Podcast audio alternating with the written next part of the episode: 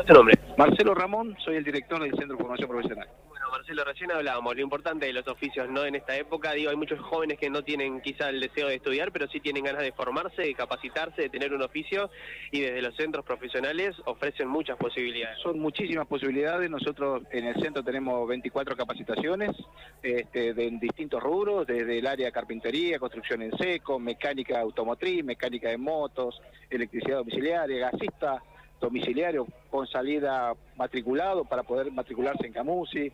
Eh, también tenemos el área de gastronomía, o sea que tenemos, es muy amplia eh, la, la, la, oferta que tenemos, ¿no? Y, y bueno, eh, por suerte siempre hay mucha demanda, ¿no? ¿Cómo es esto? Digo, ¿crece año a año? ¿La demanda aumenta? ¿Vos notas que cada vez son más los jóvenes que se acercan a los centros de formación profesional en comparación quizá a otros años? Sí, mira, se están acercando mucho más la gente y lo que más nos llama la atención es que está bajando la edad, digamos, de la gente que se acerca, que eso es importantísimo. Antes por ahí teníamos eh, gente que se acercaba para hacer a modo de terapia, para hacer una capacitación. Y hoy realmente los jóvenes se están acercando muchísimo más, la edad bajó sensiblemente y eso creo que es importantísimo, ¿no? Bueno, digo, ¿cuál es la opción que, más ofrecen, no, que más ofrecen, no, perdón, que más eligen los jóvenes que se acercan? Tenemos varias, entre ellas construcción en seco, entre electricidad, bueno, todo lo que sea área de electricidad domiciliaria, electricidad industrial tiene una demanda altísima, gasista domiciliario porque tiene la posibilidad de matricularse y salir eh, a trabajar directamente, matriculado en Camusi, este, casi todas tenemos una alta demanda, ¿no? Vos decías que cada vez se baja más la edad. ¿A qué se lo atribuís esto? ¿Por qué pensás que cada vez son más jóvenes los chicos que se quieren capacitar?